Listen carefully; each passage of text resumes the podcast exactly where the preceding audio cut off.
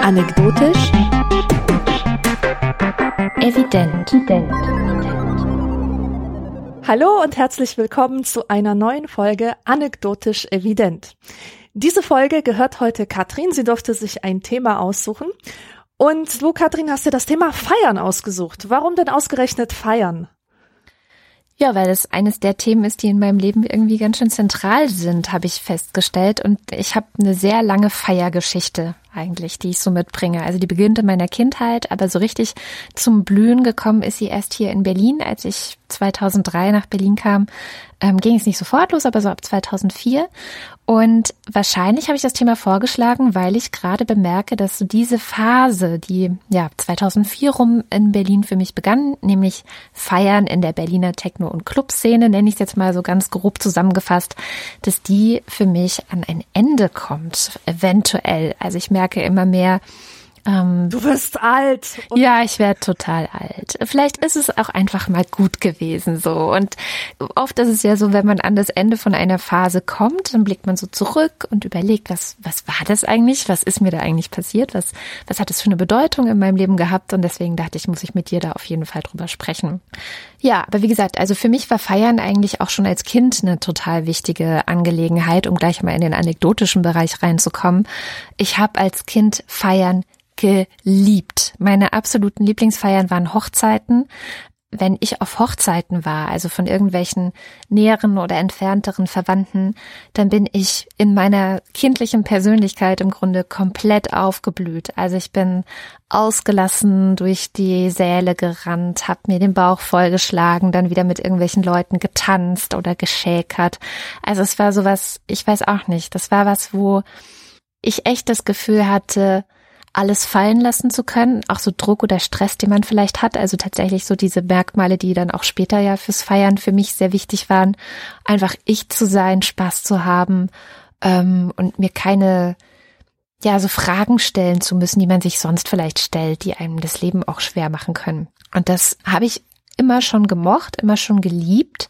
Wie gesagt, insbesondere Hochzeiten. Ich weiß auch nicht warum. Also warum Hochzeiten da so ein so ein besonderes ähm, Ding für mich waren. Wahrscheinlich, weil da eine Atmosphäre entstanden ist, wie sie bei so Feiern wie Weihnachten oder Ostern nicht so entstanden sind, die man so oft wiederholt hat, dass sie auch schon wieder irgendwie immer gleich waren, aber Hochzeiten waren dann doch noch mal besonders. Und ja, und du hast ja auch noch dieses Element des Verkleidens, ja, dass diese Braut ja. plötzlich aussieht wie eine Eisprinzessin, das ist ja auch noch mal etwas ganz Besonderes. Total. Total. Und dieses Element des Verkleidens, das ist sowieso was, was mir immer sehr, sehr viel Spaß gemacht hat. Also auch mich irgendwie zu schminken und etwas anderes darzustellen. Ähm, das dann auch wirklich bis in die Jugend hinein. Und es war ein Teil der Berliner Feierszene, der hier auch immer wieder vorkam. Also ich erinnere mich an eine Party in so einem Club, also um das mal so ein bisschen zu umreißen, die Partys, die hier stattgefunden haben, waren meistens von so kleinen Indie-Party-Veranstaltern, also zumindest die, auf die ich gegangen bin. Das war nicht so, wie man sich vielleicht die Techno-Szene vorstellt, wenn man Berlin nicht kennt. Und ich kannte das vorher nicht. Also für mich, als ich in Baden-Württemberg groß geworden bin, war Techno. Ähm, eine Freundin von mir ist zum Beispiel jedes Jahr zur Love Parade gefahren und hat da ordentlich mitgefeiert. Und ich habe den Kopf geschüttelt über diese Freundin. Ja, ich habe gedacht, ist die irre? Techno ist doch voll Scheiße. Ja, ist doch voll die seelenlose Stampfmusik. Ja, genau. Ich konnte es nicht verstehen. Aber das lag auch sehr viel daran, dass auf dem Land Techno eben sowas, ich nannte das dann irgendwann später immer Kirmes-Techno-mäßiges hat was wirklich ein Stück weit seelenlos ist. Und ich kannte gar keinen anderen Techno. Und dann kommt man hier so her und ich bin nun mal Teil einer alternativeren Szene gewesen. Ich war in der Grünen Jugend, ich hatte für Attac gearbeitet. Auch in meinem Kommilitonenumfeld damals im Biologiestudium waren, habe ich mich eher den Hippies und Rasterleuten angeschlossen. Also ich war halt so in dieser Szene eher unterwegs. Und diese Szene hat halt ganz anderen Techno gemacht und ganz andere Partys gefeiert. Und dann war dann halt vielleicht mal eine Party im damaligen Senatsreservenspeicher, ja. Also ein riesengroßes, eigentlich mal der Stadt gehörendes Gebäude, das aber gerade nicht genutzt wird. Also macht man spontan da drin am Wochenende eine, eine Party, äh, macht schönes Licht rein. Das ist mal ganz wichtig gewesen. Also so die Lichtgestaltung ist bis heute was, wo es dann immer irgendwie den Lichttrupp gibt, der verschiedene Namen haben kann und der sich darum kümmert, dass alles wunderschön aussieht. Und bei dieser einen Party war direkt am Anfang auch so ein Verkleidungsstand. Also da konnte man sich Bärtchen ankleben, Hüte aufsetzen, man konnte sich bunt schminken, ähm, Kleider anziehen, die da hingen und so weiter. Also es war alle mögliche Schnickschnack dabei, dass man sich sozusagen direkt zu Beginn dieser Feier, also dieser Party, auch als jemand anderes äh, gestalten konnte, um noch außeralltäglicher zu sein, als das Feiern ja sowieso schon war. Ich glaube, das war so das, das wichtigste Element auch damals, dass es dieses, diese Außeralltäglichkeit einfach hatte. Das dann teilweise natürlich in der Techno-Szene, ähm, ich möchte das gar nicht kleinreden, verknüpft auch immer wieder mit äh, Drogenkonsum. Also Alkohol war da jetzt nicht immer so ich sag mal, gegenwärtig auf diesen Partys schon auch, dass man mal ein Bier getrunken hat oder so, aber die meisten Leute waren auf irgendwas anderem, was dann natürlich dazu beigetragen hat, dass diese Stimmung auch nochmal sehr, sehr anders war als auch so typischen Partys mit Alkohol, die ja oft dann auch naja, nach ein, zwei Stunden so kippen, weil die Leute immer betrunkener und immer unangenehmer werden. Und das war da zum Beispiel auch nicht. Also es war so, ja, ähm, ein, ein, eine sehr intensive Erfahrung auch mit Leuten, die dann gemeinsam getanzt haben. Meistens haben sie alle sich irgendwie angelächelt, man hat mit Leuten relativ schnell geredet. Es gibt einen Film, der das ziemlich gut versucht hat, mal einzufangen für, für alle diejenigen, die sich das nicht vorstellen können. Den gibt's auch auf YouTube und der heißt Feiern der Film.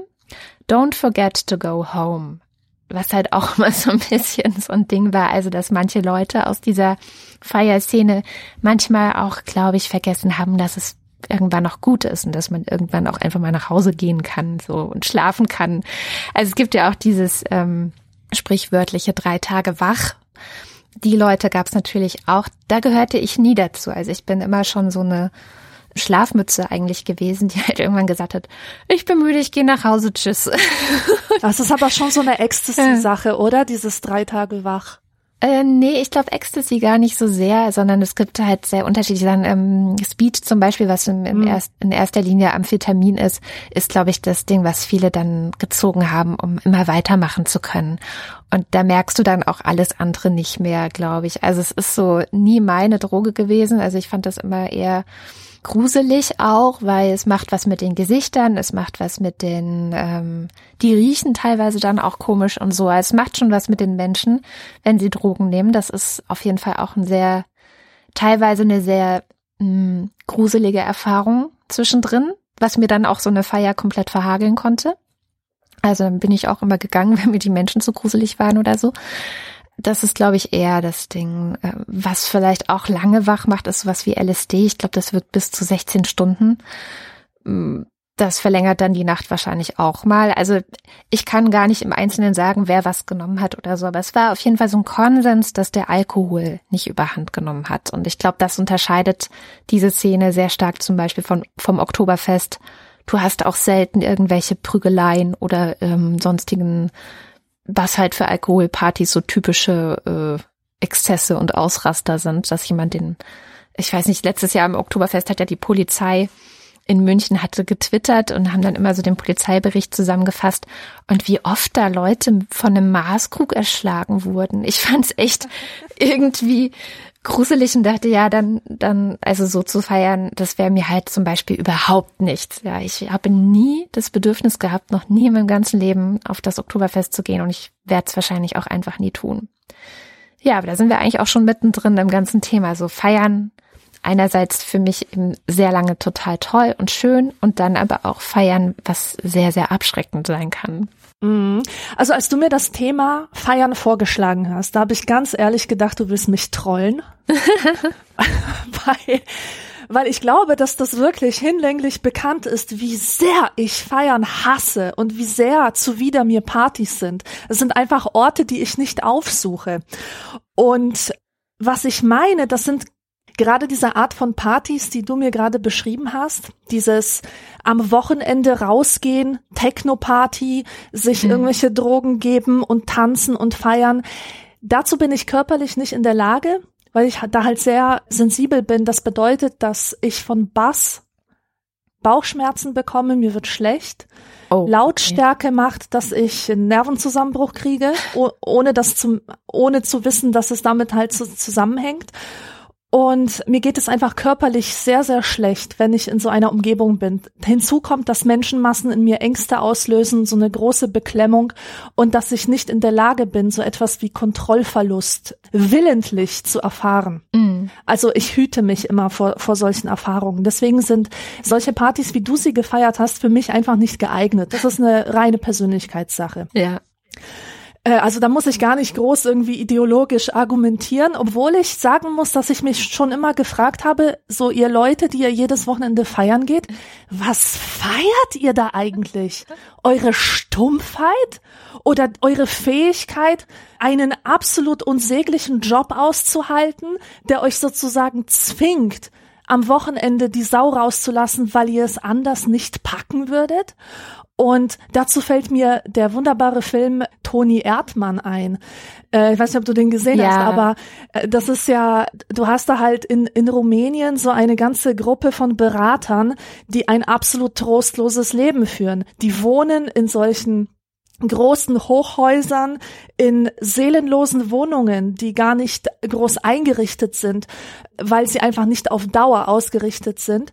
Und sie haben halt Beraterjobs. Das heißt, sie sind äh, den ganzen Tag unter Druck, müssen irgendwelche Geschäfte machen, müssen Leute überzeugen, müssen irgendwelche Prozesse optimieren. Dabei stecken sie die, den ganzen Tag in einem unbequemen Anzug.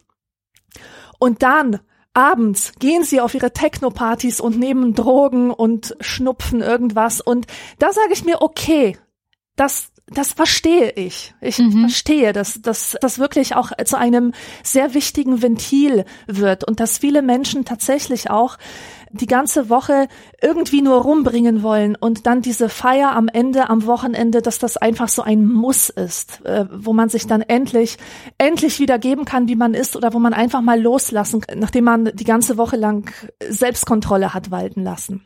Ja.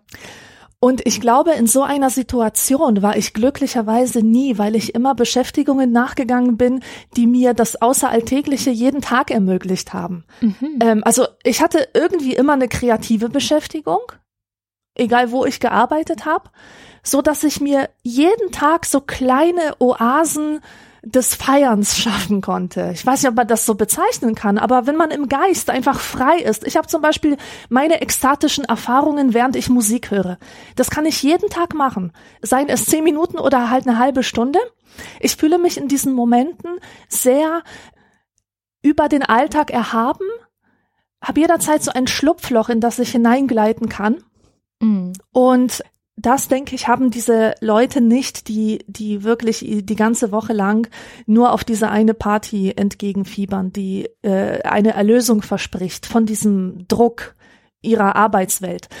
Naja, und äh, dann habe ich halt überlegt, äh, warum, warum hasse ich Feiern sonst noch so? Ich meine, gut, dass ich dies, diese Art von Partys nicht, äh, nicht mag, das ist halt wirklich eine Temperamentfrage.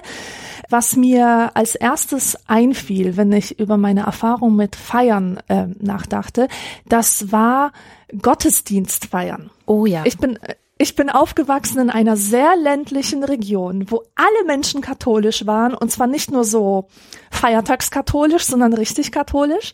Und es war überhaupt keine Frage, dass man in die Kirche ging am Sonntag und an Feiertagen, nicht nur Weihnachten, Ostern, sondern auch frohen Leichnam, was weiß ich alles, äh, Heiligen Tage, Kirchweihtage und so weiter. Und der Gottesdienst war für mich das Schlimmste, so seit meinem sechsten Lebensjahr gab es für mich nichts Schlimmeres als Gottesdienst. Das war wirklich definitiv der absolute Tiefpunkt der Woche. Und sobald ich nur konnte, ähm, habe ich diesen Gottesdienst gespenst und bin stattdessen auf den Spielplatz gegangen oder habe mich irgendwo halt rumgedrückt eine Stunde, bis ich dann wieder nach Hause gehen konnte.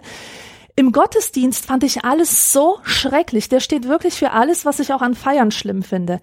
Es ist repetitiv, es ist altbacken, es ist kollektiv, es ist gescriptet, es ist ritualisiert.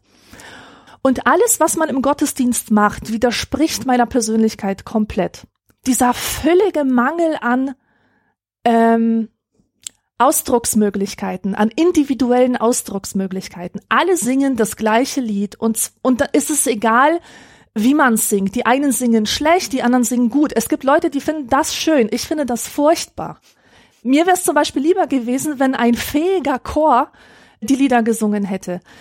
Dann dieses ständige Wiederholen müssen von den immer gleichen Phrasen. Dann dieses althergebrachte Lasset uns beten. Warum denn nicht lasst uns beten, sondern lasset uns beten.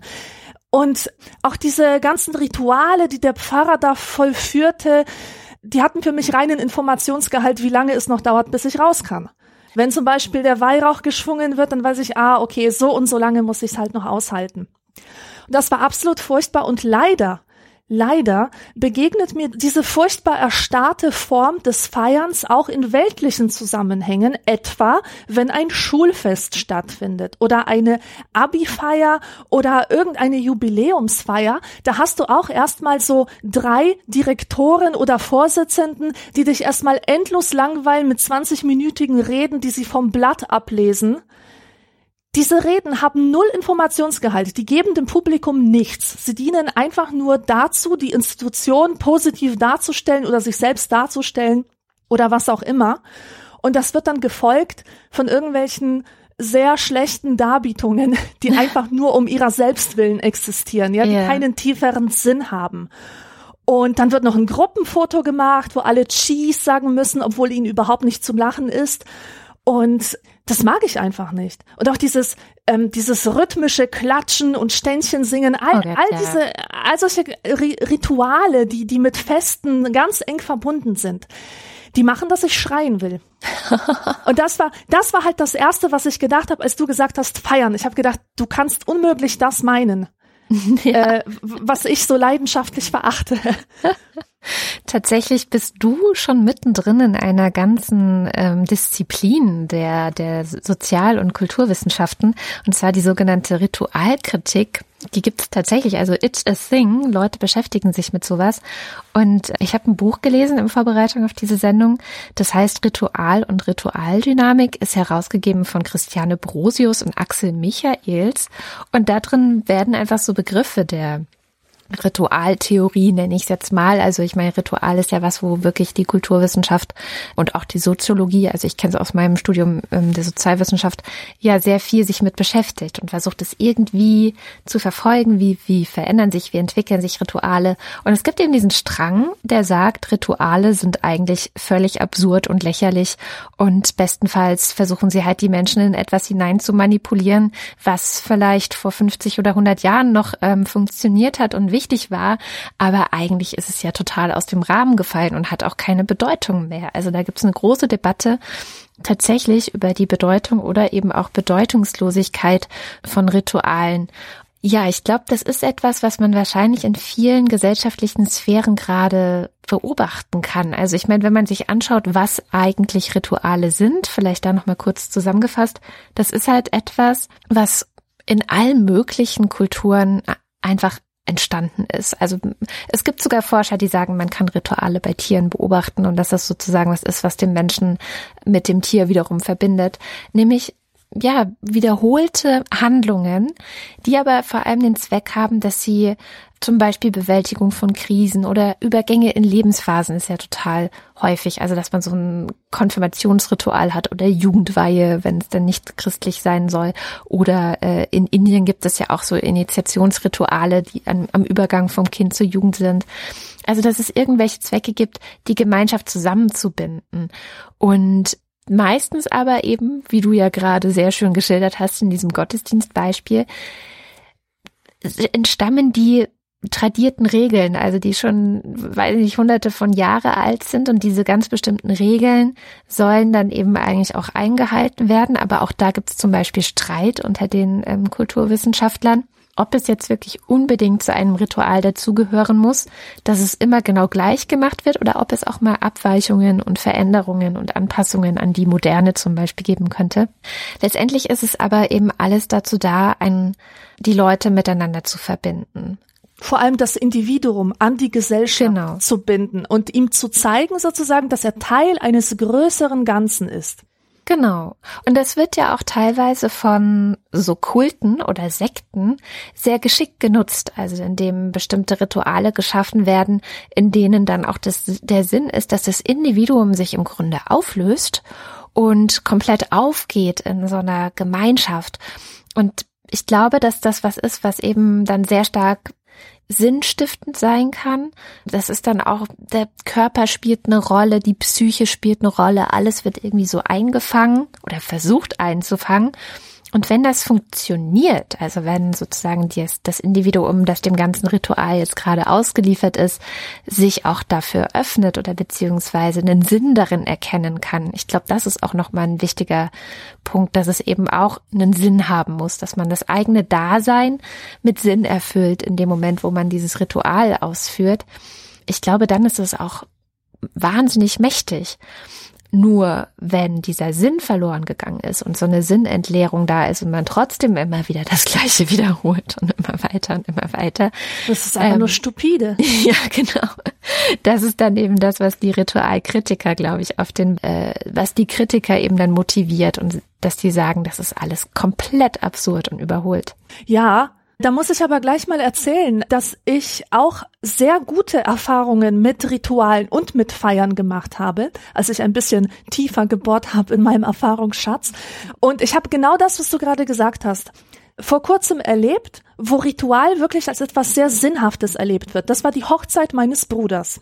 Mhm. Und ich hatte so keine Lust drauf, weil ich muss mir dann unbequeme Klamotten anziehen. Ich muss dann Pantyhose tragen. Wie heißt das? Nylon, Nylonstrumpfhose und ein Kleid, das komisch sitzt, das irgendwie zu eng ist oder irgendwie aus so einem Stoff, der kratzt. Das und größte Problem, ich finde, das größte Problem sind immer die Haare und die Schuhe. so. Oh Gott, Schuhe. Ich muss mir extra Schuhe kaufen. Ich laufe ja nicht in schicken Schuhen rum im mhm. Alltag, sondern ich trage bequeme Sneakers, ich trage Hoodie, ich trage Pennerklamotten können wir also einfach alles, was bequem ist, das trage ich, ja. Wenn das auch noch gut aussieht, gut, da habe ich Glück gehabt. Aber diese schicken Klamotten, die halt erforderlich sind für so ein Fest, die habe ich nicht. Das heißt, ich musste mir neue Schuhe kaufen, ich musste mir ein Kleid, Kleid kaufen, ich musste mir Schmuck kaufen, den, mhm. den ich halt im Alltag niemals tragen würde. Und das ist erstmal eine Zumutung, so ganz egoistisch betrachtet, ja. Ja. Und ich hatte keine Lust auf dieses Fest, so wie ich halt auf die meisten Feste keine Lust habe. Und ich habe mir wirklich schon so eine psychologische äh, Notstrategie überlegt, wie ich angehen kann gegen meine inneren Widerstände. Denn ich habe mir richtig schon vorgestellt, wie ich da der Zwiderwurz der Nation bin. Wie ich da sitze und ständig sarkastische Sprüche reiße und alles nur lächerlich finde. Und ich weiß nicht, ob du das kennst. Ich habe manchmal so eine kleine Stromberg-Kamera im Kopf dabei. so eine Kamera, die halt so leicht verwackelt alles mitfilmt. Und ich guck hin und wieder immer in die Kamera, um zu signalisieren, oh Leute, ihr merkt's auch, oder? Wie lächerlich diese Situation ist. Und von alledem war ich überzeugt und ich war, ich lag noch nie so falsch. Ich hatte noch nie so falsch gelegen. Denn diese Feier hat mich absolut, äh, ich war nur am Heulen, ja. Die, oh. die hat mich umgehauen. Ich war zwar verkleidet, hm. ich war zwar nicht ich selbst, ich habe mich komplett zurückgenommen, aber das haben auch alle anderen getan bestimmte Sachen waren plötzlich nicht mehr gültig. Es mhm. war, es herrschte ein großes Chaos bei uns im Haus. Alle liefen rum, um sich schnell umzuziehen und so. Äh, plötzlich stand man in Unterhose vor einem Menschen, den man noch gar nicht kannte, der jetzt irgendwie neu in der Familie ist. Aber es hat halt keine Rolle gespielt. Es war halt egal. Ähm, jeder wusste ja, das ist hier eine ganz außergewöhnliche Geschichte. Und auch während des Festes das war so toll, denn jeder hatte etwas vorbereitet. Jeder einzelne Gast, der da war, hat dazu beigetragen, dass diese Hochzeit zu etwas ganz Besonderem wurde. Es war kein Wedding Planner dahinter oder so, der, der das alles äh, organisiert hätte, sondern das waren alles die Gäste und ihr gemeinsames Bemühen, um diesen Moment so besonders zu machen wie möglich. Und auch diese Kleidung, hat sich als sehr wichtig herausgestellt. Diese Kleidung zeigt dir nämlich, egal wie unbequem sie ist, egal wie komisch sie sich irgendwie anfühlen mag, sie erinnert dich immer wieder daran, dass hier etwas Außeralltägliches, etwas ganz Besonderes stattfindet. Und es hilft dir auch, dich selbst zurückzunehmen und dich halt nicht so zu verhalten, wie du dich im Alltag verhältst. Und es gibt so ein Beispiel aus der Soziologie, dass wir oft irrationale Dinge tun, die aber wirklich einen, einen wichtigen Zweck erfüllen. Zum Beispiel, wenn du beim Frauenarzt bist. Hast du dich schon mal gefragt, warum es da immer so eine Umkleidekabine gibt? Mit so einem Vorhang? ja, wenn der hinterher sowieso alles sieht. Ja. Wenn der hinterher so, also das ist ja Schwachsinn eigentlich. Aber das ist tatsächlich eine außeralltägliche Situation, dass du jemanden so in dich hineinschauen lässt. Ja, mhm. das ist, das braucht halt irgendeine Legitimation. Du musst dir das irgendwie klar machen, dass diese Situation losgelöst ist vom Alltag, dass es eine medizinische Situation ist. Und das wird unter anderem dadurch erreicht, dass du zum Umziehen in diese komische Umkleidekabine mit dem Vorhang gehst. Das hilft dir, dir darüber im Klaren zu werden, dass das eine medizinische und keine sexuelle Situation ist. Und genauso funktioniert das auch mit diesen Verkleidungen auf Festen. Auch wenn sie total unbequem sind und man sich fragen kann, warum muss ich jetzt diese Kleider tragen, die erfüllen einen Zweck, indem sie dir immer wieder vor Augen führen, das ist nicht der Alltag, das ist etwas ganz Außeralltägliches. Absolut. Also ich glaube, das ist auch genau das, was ich beim Feiern halt immer hatte. Ne? So dieses Gefühl von, das ist hier jetzt was Besonderes. Auch, dass alle Menschen eine positive Energie reinbringen. Das war so, was einen so umgehauen hat und was auch alle damals so beschrieben haben. Also erstens hattest du meistens sowieso eine Gruppe, mit der du da abgehangen bist oder unterwegs warst, die sich auch umeinander gekümmert hat, die auch füreinander da war, also wo einfach sehr viel soziales Miteinander eine große Rolle gespielt hat. Das sagt man ja auch ähm, grundsätzlich bei diesen ganzen Erfahrungen, also ob es jetzt der Drogenrausch sein muss oder wie äh, Claudia Roth hat mal gesagt, was, dass, dass man sich ja fragen muss, wenn die Leute Drogen nehmen, was ist das eigentlich, was mich berauscht? Und ich kenne auch genug Leute, die eben ganz ohne Drogen feiern gegangen sind, sondern eben dieser, dieses, dieses Berauschende ist tatsächlich abhängig davon, wie geht's mir eigentlich selbst, also das, das Set, in dem ich selber bin, und das wird beeinflusst durch die Menschen, mit denen ich gerade zusammen bin und Zeit verbringe. Habe ich Vertrauen zu denen? Fühle ich mich bei denen geborgen? Ähm, kann ich mit denen lachen? Haben die den gleichen Humor oder lachen die über mich? Also solche Sachen, diese Sicherheit, die das bietet und dann eben aber auch das Setting. Wenn das stimmt, dass beides zusammenkommt und es einfach passt und du das Gefühl hast, okay, wir sind jetzt hier Individuen, wir sind eine, vielleicht eine Gruppe von fünf bis zehn Leuten, aber hier sind noch mehr solche Gruppen und Individuen, die genauso ticken wie wir und die in dem gleichen Moment ähm, strahlen, lachen, Konfetti werfen oder sowas. Das passt oder das findet irgendwie so zusammen. Dann hast du, glaube ich, das, was viele dann echt beschrieben haben als ein transzendentales Erlebnis, ja, in diesen, mhm. in diesen Feiersituation. Also, dass auf einmal du das Gefühl hast, etwas löst sich auf und etwas Neues kommt hinzu. Und das ist aber meistens auch was, was nur sehr kurz ist. Also diese Augenblicklichkeit, ja. die da entsteht, die auch, glaube ich, das ist, was am Ende für viele gefährlich war. Also ich kenne Leute, die angefangen haben, diese Augenblicke zu jagen und her, wieder herbeiführen zu wollen und, und zurückholen ja. zu wollen. Und das endete dann natürlich oft darin, dass man noch mehr Drogen genommen hat oder dass man wirklich äh, von Party zu Party und ähm, teilweise dann auch unter der Woche und auf jedem Festival. Und also es gibt echt Leute aus der Zeit, die ich nur vom Sehen kannte, so vom, ne, man hat sich auf der Party immer mal wieder gesehen, die waren dann auch auf jeder Party, auf der man war. Ähm, und wenn man die ein paar Jahre später mal in der S-Bahn oder so gesehen hat, waren die extrem verbraucht. Also die sahen auch wirklich so mhm. aus, als wären sie auf der Suche nach diesem speziellen Moment irgendwo verloren gegangen. Ja, genau. Also der Anthropologe Turner, der hat das Ritual auch sehr stark als etwas unbedingt außeralltägliches gesehen. Also das darf, du, es ist einfach nicht möglich, hm. diese Momente dauerhaft zu erleben. Und deswegen war er auch sehr skeptisch, den Hippies gegenüber in den 60er Jahren, weil die ja tatsächlich versucht haben, aus dieser, aus diesem rauschhaften Moment zum Beispiel auf einem Rockfestival irgendwie einen Dauerzustand zu machen, so eine, so eine Lebensphilosophie, ja, also ja. also so ein, halt Dauerzustand. Und, und das, der wusste schon vorher, dass das nicht funktionieren wird. Und deswegen funktioniert es auch nicht, oder ich musste immer lachen, wenn ich sowas höre. In der Boulevardpresse hört man immer wieder mal, diese Familie feiert jeden Tag Weihnachten. so. ja, stimmt. Das, das, das, das kann halt unmöglich sein, ja. Und was ich, was ich noch sagen wollte, äh, wo wir schon bei der positiven Funktion von, von Festen sind, eine meiner absoluten Lieblingsfiguren aus der Literatur ist Mrs. Ramsay aus To the Lighthouse von Virginia Woolf. Mhm.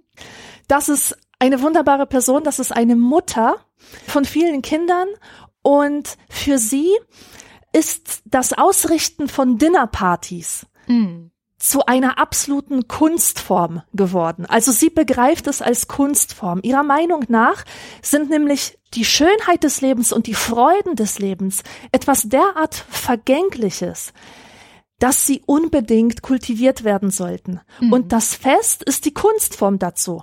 Und sie macht immer alles wunderschön. Die haben so ein Ferienhaus und sie richtet den Tisch wunderbar zurecht mit Kerzen, mit so einer Schüssel, mit Obst. Also sie macht da so regelrechte Arrangements und sie kümmert sich um die Beziehungen zwischen den Menschen. Sie stellt sicher, dass die Wünsche von jedem berücksichtigt werden, dass jeder seine Träume und Sehnsüchte äußern darf, ohne dafür kritisiert zu werden. Und die Kinder merken erst nach ihrem Tod eigentlich, was für eine unglaubliche Kunstform das war, die sie da geschaffen hat. Was für einen Impact diese Bemühungen hatten, eine Gastgeberin zu sein. Und ich habe auch allergrößten Respekt wirklich für Gastgeber, für Menschen, die Partys orchestrieren, die dahinter sind, die diese kollektive Erfahrung anderen Menschen ermöglichen. Schenken. Im Grunde ist es Schenken. Geschenk, es ist ja. ein Geschenk, ja, genau, für, für die Interaktionen Sorge zu tragen. Und das Tolle ist, Natürlich, die Feste an sich, natürlich sind sie vergänglich. Natürlich ist das, ist das alles nur so ziemlich verzweifelt menschlich, was da passiert. Man versucht irgendwie diesen Moment, ja, zu, zu feiern, ein bisschen festzuhalten. Es geht natürlich nicht. Aber indem du diese Feste organisierst, schaffst du etwas, das tatsächlich von längerer Dauer ist. Und das sind Erinnerungen. Das sind diese Ankerpunkte, die man hat, wenn man auf sein Leben zurückblickt.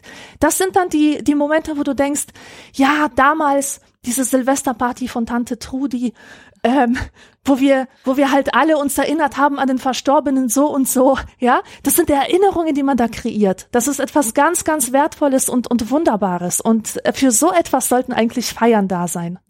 Eigentlich. Und das ist ja, da sieht man ja schon die schöne Ambivalenz.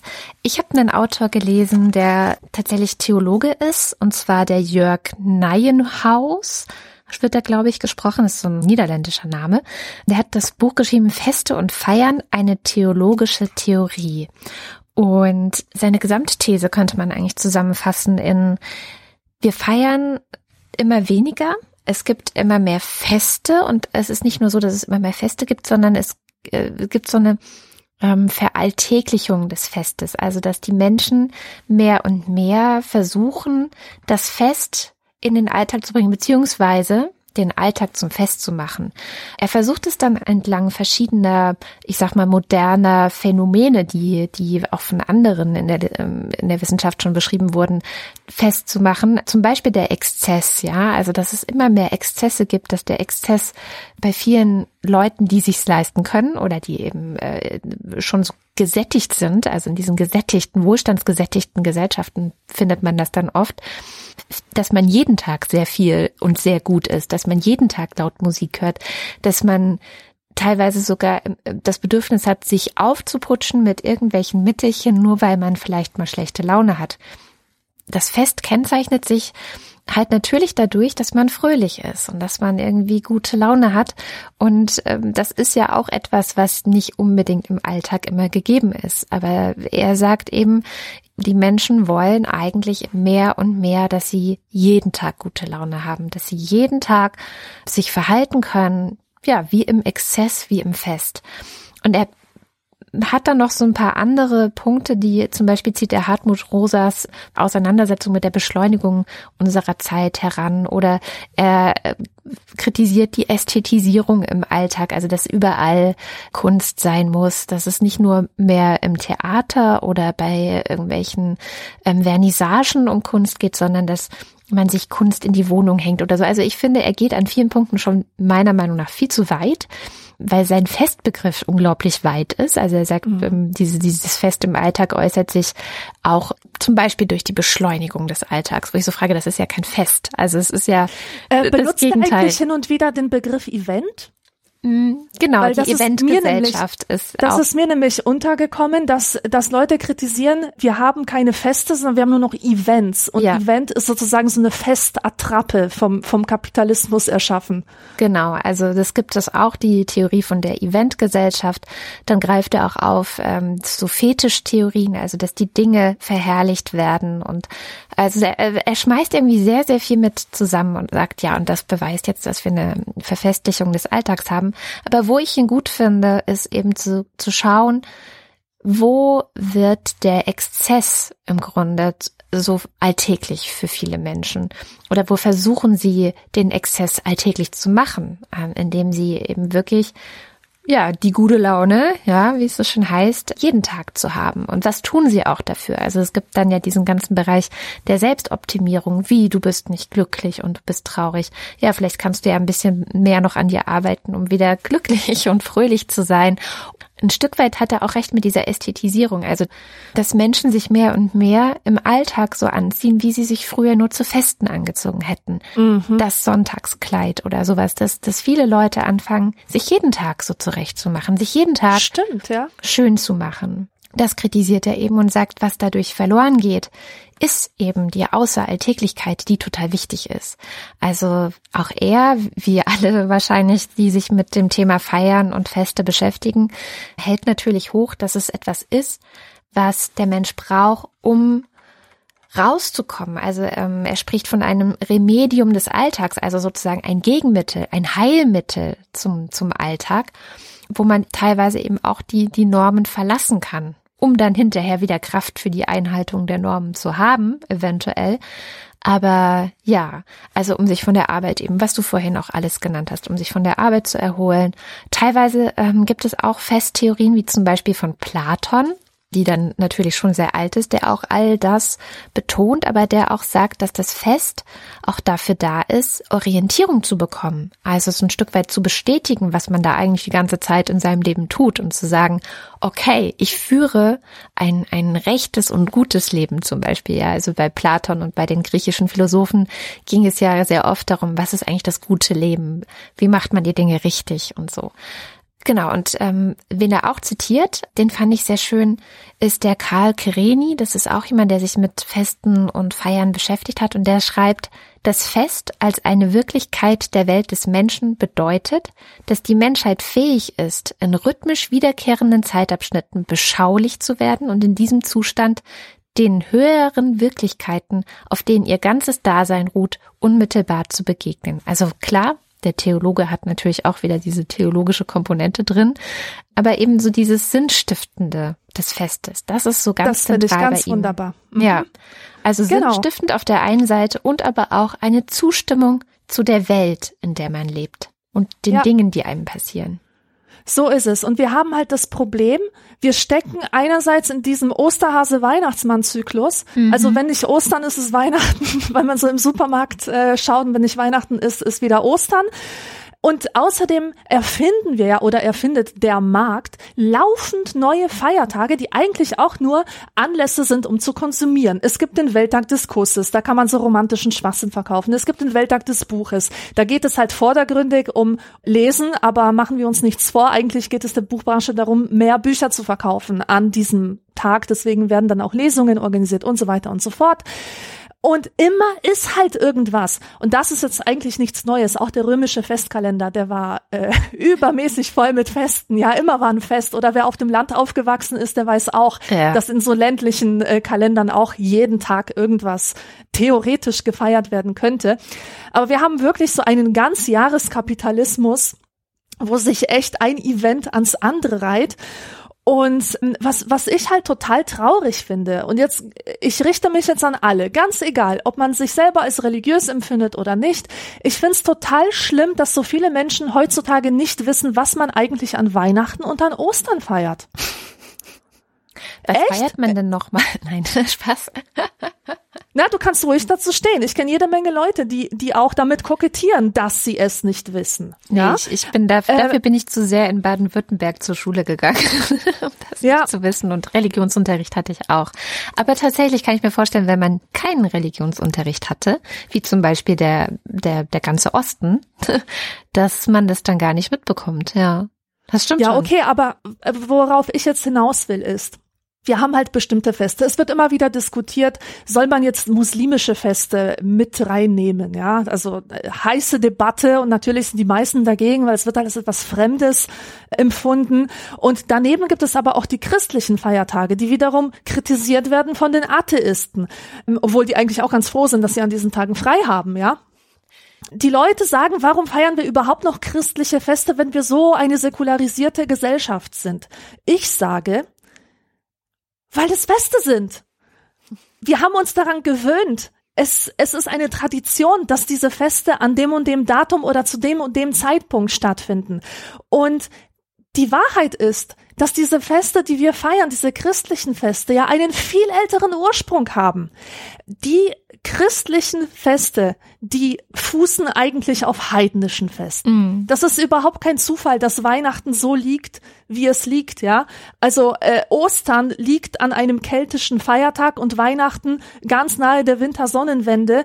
Und für die Christen, für die frühen Christen oder für die, die versucht haben, das Christentum zu etablieren, lag es einfach nahe, an diesen Zeitpunkten diese christlichen Feste zu legen, weil sich das Volk besser dran gewöhnen konnte. Die konnten schon anknüpfen an Bräuche und Traditionen, die schon da waren und die kamen dann einfach in einem neuen Gewand daher, was dann aber auch egal war. Zum Beispiel in Irland. Da gibt es das keltische Fest der Göttin Brigg. Mhm. Das wird am 1. Februar gefeiert, also mittlerweile nicht mehr. Von den Kelten wurde das am 1. Februar gefeiert. Es bedeutete, dass die Göttin Brick in das Haus einzieht, um es zu reinigen. Heute ist das das Fest der heiligen Brigitte. Ja, das heißt, aus der heidnischen Göttin wurde eine katholische Heilige. Und ich finde das eigentlich ganz sympathisch, ja, weil man merkt sofort, hey, es geht hier eigentlich um, um das Gleiche. Und also um etwas sehr, sehr ähnliches zumindest. Mhm. Ja, in beiden Fällen äh, wird irgendetwas Neues gefeiert. Und ich plädiere wirklich davon, dass man sich die Bedeutung der christlichen Feste nochmal bewusst macht und es mit neuen Inhalten füllt, die aber anknüpfen an das, was bereits da ist. Ich kann an Weihnachten feiern, dass Jesus geboren wurde. Ich kann aber auch feiern, dass die Situation, dass etwas Neues in die Welt tritt und Hoffnung bringt. Das mhm. ist etwas universell Menschliches. Jeder kennt dieses Gefühl, ich, ich stehe an einer Schwelle, ich glaube, etwas Neues wird geboren, ich habe einen neuen Job, ich fange einen neuen Lebensabschnitt an, ich habe eine Trauerphase überwunden, ich habe Hoffnung und da kommt jetzt etwas Neues in die Welt, was mich irgendwie ganz stark betrifft und berührt. Und das kann man feiern an Weihnachten. Oder Karfreitag, da beschweren sich auch alle, warum ist denn das Tanzverbot? Äh, äh, was soll denn das, ja? Da finde ich es auch wichtig zu sagen, dass diese Atheisten politisch super, super sichtbar sind, aber dass die auch in einer Minderheit sind. Wenn man den Karfreitag wirklich auflösen würde, dann wären, glaube ich, sehr viele Menschen dagegen. Jedenfalls am, Kar am Karfreitag, man kann wirklich das Tanzverbot und dieses stille Gebot, man kann das dazu nutzen, einmal im Jahr über schwierige Themen nachzudenken, über den Tod von etwas, über das Vergehen der Dinge, über, über den Schmerz, über die Leidensfähigkeit des Menschen. All solche Sachen, ja. Wir können, wir können diese christlichen Feste, mit denen wir uns rein konfessionell nicht mehr identifizieren, weil wir halt meisten von uns nicht mehr religiös sind, wir können sie mit neuem Inhalt füllen, ohne ohne diese Feste komplett dem Kapitalismus zu überlassen und sie zu, zu einem reinen Konsumrausch zu machen. Ja. Da bin ich absolut bei dir. Ich glaube, das ist genau das Ding, dass man sich äh, fragen muss, okay, wofür feiere ich eigentlich Feste? Was bedeuten Feste und Feiern für mich? Also was, was möchte ich damit eigentlich tun?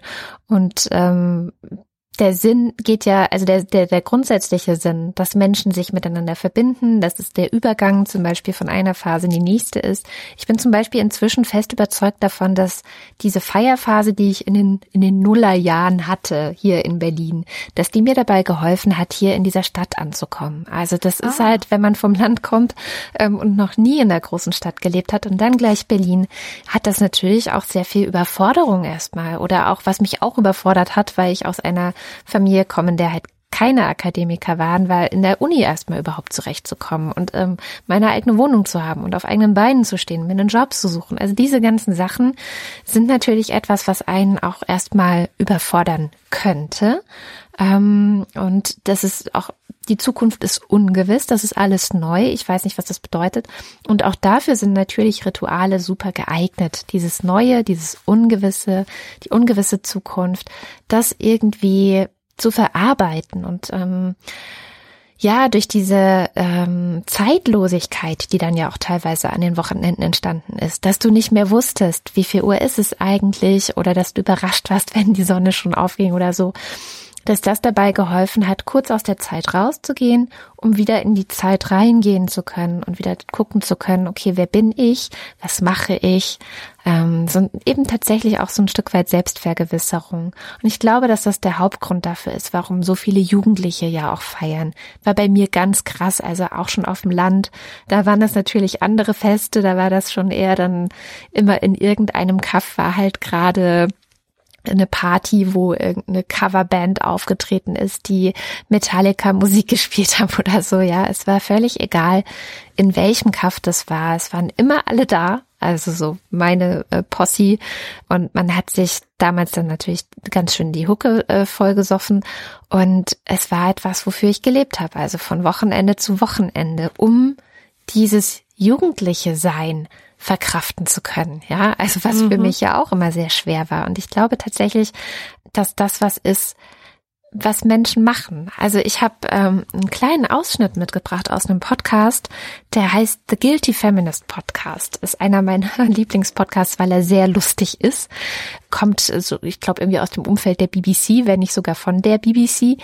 Und ist eben ja britisch, also es ist gleich ein englischer Ausschnitt. Ähm, Deborah Frances White ist die Moderatorin und die lädt sich immer so Gäste ein. Und das meiste, die meiste Zeit ist es irgendwie Stand-up-Comedy. Aber es gab jetzt vor kurzem eine Folge, da ging es um die Macht von Geschichten, also Stories, ähm, wie wichtig es ist, dass man Menschen einen Raum gibt, um ihre Geschichten zu erzählen, ihre Erfahrungen mit anderen Menschen zu teilen, die diese Erfahrung nicht gemacht haben. Und es geht hier dann dabei um die Macher eines Bühnenstücks. Das Bühnenstück heißt The Jungle. Und The Jungle ist ein Flüchtlingscamp in Calais das tatsächlich traurige Berühmtheit ähm, erlangt hat in der ganzen Welt, weil die Zustände dort so menschenunwürdig sind und so viele mhm. Menschen dort trotzdem verharren, dort warten und hoffen, dass sie von dort irgendwie vielleicht nach äh, Großbritannien äh, reisen könnten, was aber Großbritannien natürlich verhindern will und so weiter. Also es ist in, insgesamt eine Situation, die ähm, furchtbar ist ähm, für alle, die da leben und die Macher von diesem Bühnenstück haben sieben Monate dort gelebt. Also sie sind dahin gegangen, haben sieben Monate dort gelebt, haben versucht zu helfen, wo sie helfen können. Also das gesamte Camp wird durch freiwillige Helfer und Helferinnen auf den Beinen gehalten. Ärzte ohne Grenzen ist vor Ort und ähm, verschiedene Organisationen, die sich da auch einmischen. Und aus der Erfahrung ähm, dieser sieben Monate haben sie eben versucht, ein Bühnenstück zu machen, das jetzt in London gerade aufgeführt wird. The Jungle heißt es auch, um die Geschichten rüberzutragen. Also um zu zeigen, so das passiert dort, das machen die Menschen dort, so geht es ihnen dort. Ähm, es gab auch dort in dem The Jungle gab es eine kleine Theaterbühne, die sie da zur Verfügung gestellt haben für die Geflüchteten, dass die eben auch ihre ähm, eigenen Geschichten inszenieren, darstellen und teilweise auch feiern konnten. Und genau dieses Feiern ist das, was Deborah Frances White, also die Moderatorin des Guilty Feminist Podcasts, so beeindruckend fand. And that's what really stood out in the play to me was the human being's ability to decorate and celebrate wherever they are. And they will find a way. They will find a way to decorate. And we, when we walked genau, also sie sagt, das, was für sie so beeindruckend war in diesem Bühnenstück, ist eben, dass es rübergebracht hat, dass Menschen, egal wo sie sind, dekorieren und feiern. und mhm. dass das etwas zutiefst Menschliches ist, das Bedürfnis, das zu tun, gerade auch wahrscheinlich, gerade auch in solchen Situationen, wo viel Trostlosigkeit ist, wo man das Einzige, was die Leute dort eben aufrecht hält, ist die Hoffnung, dass sie irgendwann vielleicht rüberfahren könnten. Und dass gerade in solchen Situationen das Feiern vielleicht nochmal eine ganz, ganz andere und wichtige Bedeutung hat, um eben etwas Schönes zu schaffen, etwas, was miteinander verbindet, was die Hoffnung auch nochmal zelebriert. Ja, ich habe dazu einen Buchtipp. Ein fantastisches Buch. Also das liest sich einfach so gut. Und das ist von Barbara Ehrenreich. Das ist eine Journalistin, von der man eigentlich alles lesen kann. Die ist einfach super. Die hat ein Buch geschrieben mit dem Titel Dancing in the Streets, A History of Collective Joy. Mhm. Und es ist eine Geschichte kollektiver Rauscherfahrung durch das gemeinsame Tanzen, durch das Tanzend durch die Straßen ziehen. Und was sie in diesem Buch zeigt, ist, dass das tatsächlich etwas ist, was der Menschheit schon immer eigen war. Und zwar schon in ihren Ursprüngen. Also es gab ja diese Zeit des Kolonialismus, wo der weiße Mann Teile der Erde entdeckt hat, die er noch nicht kannte. Und er ist dann zu den schwarzen Stämmen gegangen und hat dort die schockierende Erfahrung machen müssen, dass diese Menschen trommeln und tanzen und sich in Ekstase tanzen. Und es gibt ganz furchtbare Tagebucheinträge von diesen ganzen Ethnologen und Anthropologen, die wirklich davon zeugen, wie angewidert, angeekelt, schockiert, erschüttert sie waren von diesem Anblick dieser tanzenden Menschen, die sich komplett verlieren in ihrem kollektiven Rausch, die, die gar keine Selbstkontrolle mehr haben, sondern ganz, ganz wild halt sind. Und einer schrieb, dass was ihn am allermeisten daran entsetzt, äh, die Tatsache ist, dass das, dass es sich hierbei um Menschen handelt, dass es also etwas, eine sehr menschliche Erfahrung ist, die diese Menschen machen und dass dieses Rauschhafte, dieses Ekstatische auch in den Weißen stecken könnte. Also auch in denen, die sich so viel darauf einbilden, Selbstkontrolle zu haben, rational zu sein, sich von Trommeln eben nicht rausreißen lassen aus dem Alltag, sondern immer alles kühl und rational betrachten. Und das hat die Barbara Ehrenreich da eben sehr, sehr amüsant geschildert. Ekstase wurde aber auch immer von den Weißen oder ganz allgemein gesprochen von den Höhergestellten als etwas sehr Niederes betrachtet. Also dieses Tanzen, dieses kollektive Rauscherfahrungen, das war irgendwie immer etwas für die niederen Klassen oder für die Wilden, für die Unzivilisierten. Und für Barbara Ehrenreich bedeutet das einen großen Verlust dieser Verlust der Gruppenemotion mhm. sagt auch, dass wir weniger an Depressionen erkranken würden, wenn uns diese Erfahrungen zugänglicher wären im Alltag, wenn wir uns das mehr erlauben würden, wieder berauscht mit anderen zusammen durch die Straßen zu ziehen. Aber das ist halt nicht mehr möglich. Das geht halt nur noch so auf Rockkonzerten oder im Rahmen von Raves oder so. Aber so, es lebt so weiter. Ich finde diese Raves, die sind sehr tribal. Die haben sehr viel zu tun mit, Absolut. Diesem, mit diesem ursprünglichen, rauschhaften Tanzen. Total. Ja, und sie, sie stellt auch fest, dass es da diese Konstanten gibt. Schon bei diesen Urvölkern oder bei den Naturvölkern, von denen man dann auf die Urvölker, auf die vorgeschichtlichen Völker schließt, kann man sehen, bei, in, in all diesen Festivitäten, also diese Festivitäten, die sind gar nicht so wild, wie die Weißen erstmal vermutet haben. Die sind gar nicht so ungeordnet und chaotisch, sondern sie sind sehr gut aufgebaut. Mit viel Planung, mit viel Kreativität sind sie kreiert. Und es gibt bestimmte Konstanten wie Essen, also dass man besonderes Essen zubereitet, dass man Kostüme anfertigt, äh, bei manchen Völkern sind es Masken, äh, auf Rave-Partys sind es irgendwelche Schlaghosen mit Fellbesatz. Ja. Man hat Lieder, man hat Tänze und es ist immer eine Gruppenanstrengung. Immer ist die ganze Gruppe beteiligt an diesem, an diesem gesamten ekstatischen Ereignis. Man geht halt davon aus, oder bestimmte Anthropologen sind davon ausgegangen, dass der Tanz, der gemeinsame Tanz, und zwar jetzt nicht der formale Tanz, sondern dieser, dieser wilde, unkontrollierte Tanz, vom Funktionalen her Menschen dazu ermuntern soll, in größeren Gruppen als nur der Familienbande zusammenzuleben. Und das finde ich jetzt sehr, sehr interessant, dass die Frau Ehrenreich darauf aufmerksam macht, dass viele von diesen Elementen in politischen Demonstrationen einen Platz haben. Denk mal an die Pussyheads. Oh ja. Dieser Anti-Trump-Bewegung. Ja. Die Leute setzen sich so quasi Masken auf und diese Masken sorgen auch für Solidarität untereinander. Denn dadurch, dass alle die gleiche Mütze haben, sind auch alle gleich, ja?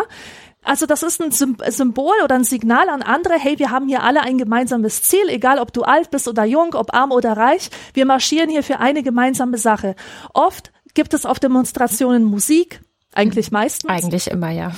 Es wird, es wird Essen geteilt. Und, und all diese Elemente dieser ekstatischen Tänze mitsamt ihrer Funktion findet man auch heute vor allem in diesem politischen Bereich. Und daran sieht man aber auch, oder da kann man gut jetzt anknüpfen, dass die Eliten immer sehr skeptisch waren gegenüber rauschhaften Ereignissen. Die hatten immer ein Problem damit, egal ob das im alten Rom war oder die äh, frühen Kirchenväter, die versucht haben, das Tanzen in Kirchen zu unterbinden und so. Denn es wurde tatsächlich getanzt in Kirchen und auf Friedhöfen. Wollte man nicht haben. Das Problem ist, dass solche Festivitäten, solche Erfahrungen ähm, einen gleichmachenden Effekt haben. Also das Individuum geht ja tatsächlich unter, äh, manchmal in einem positiven Sinn, manchmal in einem negativen, was man an Nazis jetzt gesehen hat. Auf jeden Fall wird soziale Ungleichheit aufgelöst und eigentlich muss jede neue Religion, die entsteht, die ekstatische Inspiration ersetzen durch ein rationales ethisches System. Das heißt, du darfst deinem Untergebenen nicht die Chance geben, alleine Kontakt mit den Göttern, ohne Beihilfe der Kirche sozusagen ähm, zu, na, wie sagt man? Zu schaffen oh, oder zu organisieren. Zu schaffen. Ja. Genau. Die Kirche will selber dafür verantwortlich sein, was du empfindest und was nicht. Und dieser Wunsch zu feiern, also die Kirche, die hat das, dieses ganze Tanzen, die hat das immer toleriert, aber nie so wirklich akzeptiert und man hat sich dann irgendwann auf Kompromisse geeinigt und die Menschen bekamen den Karneval zum Beispiel als Ventil oder bestimmte Feiertage wie Kirchweihfest, wo auch äh, groß gefeiert werden durfte, aber immer mit Einschränkungen, man durfte nicht zu viel feiern. Aber interessant fand ich auch, das hat auch Barbara Ehrenreich sehr ausführlich beschrieben, wie man hat immer wieder versucht, den Karneval gesetzlich abzuschaffen. Ja. Weil das den Machthabern nicht recht war, dass die Menschen sich hier ermächtigen, dass, dass für einen Tag im Jahr die Rollen umgekehrt werden, dass die Kirche auch verhöhnt wird, wie das ja bis heute im Karneval der Fall ist. Mhm. Also, was ich sagen will, ist, dass Feiern auch einen sehr großen subversiven Gehalt hat. Im Iran zum Beispiel wird ganz viel gefeiert, privat in den Partykellern. Ja, heimlich. genau, das ist ja. so eine Selbstermächtigung, dieses unsere Gefühle zählen, wir machen, was wir wollen. Ja. Absolut. Es gibt einen Theoretiker, Harvey Cox heißt er, der hat ein Buch geschrieben, das heißt Das Fest der Narren. Das kommt da nämlich ganz gut hin. Und der hat eine Passage da drin, die ich mir kurz vorlesen möchte. Zur Zeit des Mittelalters blühte in manchen Gegenden Europas ein Feiertag, den man das Fest der Narren nannte. Bei diesem farbenprächtigen Anlass, der gewöhnlich um den 1. Januar herum gefeiert wurde, zogen sonst fromme Priester und ernstzunehmende Bürger obszöne Masken an, sangen schamlose Liedchen und hielten überhaupt die ganze Welt mit Lustbarkeiten und Spötteleien in Atem. Niedere Kleriker bemalten ihre Gesichter, stolzierten in den Gewändern ihrer Oberen herum und machten sich über die würdigen Gebräuche von Kirche und Hof lustig. Manchmal wurde ein Fürst der Unordnung oder ein Spottkönig oder ein Bubenbischof gewählt, der den Ereignissen vorstand. Mancherorts feierte der Bubenbischof sogar eine Parodiemesse. Solange das Fest der Narren währte, war keine Sitte und kein Brauch vor Lächerlichkeit gefeit, und selbst die höchsten Persönlichkeiten der Umgegend mussten darauf gefasst sein, verspottet zu werden. Das ist ja genau das, was du gerade gesagt hast. Ja, Im Grunde ähm, der typische Karneval. Und der Cox sagt dazu, also er, er analysiert es, was das, was der Wert davon ist. Er schreibt, dass eine Kultur sich gelegentlich über ihre heiligsten politischen und religiösen Praktiken lustig machen kann, ähm, ist am Fest der Narren zu beobachten und man kann sich endlich wieder einmal eine ganz andere Welt vorstellen. Das ist nämlich ja. genau sozusagen der Sinn und Zweck des Ganzen. Man kann sich eine andere Welt vorstellen. Und tatsächlich haben damals dann die Mächtigen, die sowohl äh, die weltlichen Mächtigen als auch die religiösen Mächtigen, das Fest der Narren mit Erfolg bekämpft. Also ja, und stattdessen wurde dann eben wieder das Gottesgnadentum der Könige gefeiert und auch die päpstliche Unfehlbarkeit in den Vordergrund gestellt. Aber auch dieser Cox ist zum Beispiel einer, der wie ich auch glaubt, dass ähm, der Mensch ein, er nennt es Homo festivus und Homo fantasia sei, also jemand, der gerne feiert und der eine große Fantasie hat, die er dann beim Feiern auch zum Ausdruck bringt. Fand ich sehr, sehr schön. Generell fand ich es eigentlich sehr schön und witzig zu sehen, wie viele Leute sich auch schon Gedanken gemacht haben zu dieser, naja, doch etwas finde ich, ungewöhnlichen Angewohnheit der Menschen auf der ganzen Welt, Feste zu feiern. Also das mhm. ist so, es gibt ja auch die unterschiedlichsten Feste auf der ganzen Welt. Und ich weiß nicht, wie es dir geht, aber es ist ja auch oft so, dass zum Beispiel die Hippies hatten das ja, also vieles in der Hippie-Kultur kam ja auch hier rüber geschwappt, weil sie, weiß ich nicht, in Südamerika mit psychedelischen Drogen in Berührung gekommen sind oder weil sie den berühmten Trip nach Indien gemacht haben um dort äh, irgendwie eine neue geistige oder spirituelle Einheit finden zu können. Und das geht, glaube ich, total vielen Menschen so, dass man die Feste und die Feierlichkeiten der eigenen Kultur eher seltsam bis scheiße findet und ablehnt und aber ganz toll findet, was in anderen Kulturen gemacht wird. Das finde ich auch nochmal so einen ganz witzigen Aspekt. So, das, das beschreibt auch, der Henrik Jungerberle in diesem Buch, was ich vorhin schon genannt habe, Ritual und Ritualdynamik, dass dieses Streben, was in manchen Ritualen und Festen heute auch zum Ausdruck kommt, eigentlich ein Streben nach Neuem ist. Also dass der Mensch zu schnell gesättigt ist von dem, was er schon kennt, da auch dann ganz schnell keinen Bock mehr drauf hat, sich damit zu beschäftigen und dann braucht er wieder was Neues. Und daher kommt eben dieses diese Begeisterung für schamanische Rituale oder die Begeisterung für irgendwelche hinduistischen Farbenfeste oder so. Da siehst du dann ja, ja auf der ganzen Welt die Bilder davon auf, auf Instagram, Facebook, YouTube, ich weiß nicht wo. Und alle ja, denken, stimmt. oh, ich will auch mal zu diesem indischen Farbenfest. Ja, Holi heißt das, ne? Genau. Schon ganz spannend. Aber andererseits finde ich es halt auch schön, weil ich glaube, man kann sagen, okay, es ist irgendwie komisch, dass der Mensch immer nur was Neues will und nie genug kriegt und zu schnell gesättigt ist vom Alten. Andererseits ist der positive Nebeneffekt natürlich, dass man sich anderen Kulturen überhaupt öffnet und ähm, eine gewisse Neugierde, Wertschätzung, Begeisterungsfähigkeit auch für, für die Praxen anderer Kulturen hat. Und ich glaube, das ist was, was wir wahrscheinlich in unserer heutigen Welt dringend, dringend brauchen können. Also ich, ich absolut so ein bisschen ja. die Hoffnung, dass die Feste und die Feiern und dieses Tan miteinander tanzen die Menschen zusammenbringen können. Mhm. Absolut. Das hat ja auch was damit zu tun, dass auf Festen die sozialen Hierarchien ein Stück weit aufgelöst werden mhm. und dass es nicht mehr darum geht, wer man im normalen Leben ist. Also ich denke an ein, auch an eins der schönsten Feste, die ich je erlebt habe, auch wenn, wenn dieses Fest einen sehr traurigen Anlass hatte. Mein ehemaliger bester Freund war Moslem und ist gestorben. Und es fand eine muslimische Beerdigung statt mit einer muslimischen Trauerfeier. Auf der war ich zugegen und das war absolut fantastisch.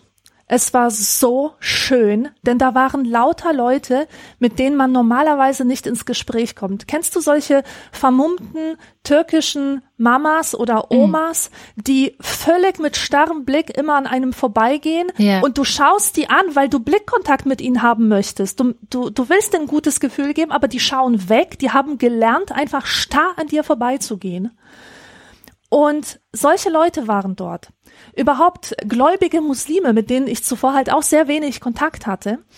Und ich bin mit allen ins Gespräch gekommen und wir lagen uns alle in den Armen. Und diese, diese kulturellen Differenzen, die sonst uns unser Distanzverhältnis zueinander prägten, die waren für diesen Moment tatsächlich aufgehoben. Und ich hatte für die Dauer von ein paar Stunden Möglichkeit, mich wirklich von Mensch zu Mensch mit dem Fremden zu beschäftigen. Mhm. Und daraus wurden dann auch Freundschaften. Ich habe noch nach dem Tod meines Freundes diese Familie besucht und die Nachbarn und die Omas, ja, die die sind die, während dieses Festes sind die zu meinen Freunden geworden. Im weitesten Sinne natürlich, ja, jetzt keine keine Super Buddies, aber dieses Fest war absolut notwendig, damit diese Art von Kontakt zustande kommt und damit ähm, diese Haltungen aufbrechen, die die sonst den Alltag prägen. Ja. Ich glaube, das ist wahrscheinlich genau das, was ich am Ende über Feste festhalten wollen würde, dass einfach bestimmte Regeln und Grenzen aufgehoben sind, sei das jetzt die Regeln der Leistungsgesellschaft, seien das kulturelle Grenzen, seien das ähm, soziale Grenzen zwischen arm und reich, was macht man für einen Beruf oder was auch immer sonst ist. Und das in dem Moment, wo man ein Fest feiert, wenn es dann das gute Feiern ist. Wir haben ja schon gesagt, dass es irgendwie teilweise auch leere Hülsen gibt davon, dass es dann ein Moment oder ein Ort, wahrscheinlich beides ist, also ein Ort und, und ein Moment, Raum und Zeit, in dem der Mensch einfach als Mensch angesehen wird und miteinander, also mit anderen Menschen zusammen Mensch ist. Kann man das so sagen? Das kann man absolut so sagen. Und ich möchte alle dazu auffordern, sich zu überlegen, ob sie sich nicht ein paar eigene Feiertage ausdenken möchten. Das macht nämlich unglaublich viel Spaß. Einfach mal gucken, was ist denn in meinem Leben wichtig? Was war denn ein Tag, der so prägend für mich war oder so erinnernswert, dass ich ihn mir immer wieder ins Gedächtnis holen möchte, mindestens einmal im Jahr. Und dann die eigenen Rituale dazu ausdenken oder willkürlich irgendwelche wilden Feiertage äh, feiern. Also ich habe letztens im Kalender gesehen, es gibt einen Tag, wo der heilige Sankt Hilarius gefeiert wird. Saint Hilarious. Weißt du? Jetzt feiere ich den Saint Hilarious Day. Das ist total super. Das ist für mich der Tag des Humors. Und so macht Feiern wieder Spaß. Außerdem finde ich, dass wir jeden Tag feiern sollten, dass wir alle zusammen gleichzeitig auf der Welt sind. Mhm. Ich finde das so toll, dich zu kennen, weil ich das Glück habe, dass du zufällig im selben Zeitfenster geboren ist, ja. bist wie, wie ich, ja. Es gibt viele Leute, die sind tot, die würde ich gerne kennen. Oh ja. Hat halt wohl nicht so, so gut geklappt, aber da denke ich wirklich total oft dran, wie feiernswert ich das finde, dass ich mit manchen Leuten gleichzeitig auf der Welt bin. Ja. Ja, ich finde, das ist ein sehr, sehr gutes Schlusswort. Ich habe dem überhaupt nichts mehr hinzuzufügen. Und mit diesem Aufruf, euch wunderschöne Feiertage auszudenken, die euer Leben mit Sinn erfüllen und zu denen wir dann natürlich auch andere Leute einladen könntet, mit denen ihr das dann feiert, endet die heutige Sendung von Anekdotisch Evident. Und wie immer am Ende der Sendung auch die Erinnerung daran, dass es wieder einen Nachschlag geben wird. Und der Nachschlag ist ein Rückblick auf die vergangene Sendung, meistens vier bis fünf oder sechs Wochen danach. Und dann gucken Alexandra und ich immer noch mal, ja, was hat eigentlich das Thema mit uns gemacht? Was haben wir vielleicht damals vergessen zu sagen? Was habt ihr vielleicht kommentiert? Also was ist, waren eure Reaktionen darauf? Was haben wir voneinander auch gelernt und vielleicht auch in unser Leben eingebaut und unser Leben verändert? Und diesen Nachschlag bekommt ihr, wenn ihr uns einen kleinen Obolus in den Hut werft. Und das könnt ihr tun über die Seite Steady. Das ist steady.fm slash anekdotisch minus evident. Ab ein Euro geht es los und für alle, die das dort tun, gibt es dann einen eigenen Podcast-Feed mit dem anekdotisch evidenten Nachschlag. Ja, und damit sind wir auch am tatsächlichen Ende dieser Sendung. Wir hoffen, dass es euch Spaß gemacht hat. Kommentiert auf jeden Fall auf anekdotisch-evident.de, äh, welche Feste ihr feiert, welche Feste ihr nicht gerne feiert und welche Feste ihr gerne feiern würdet. Und wir hören uns beim nächsten Mal wieder. Tschüss!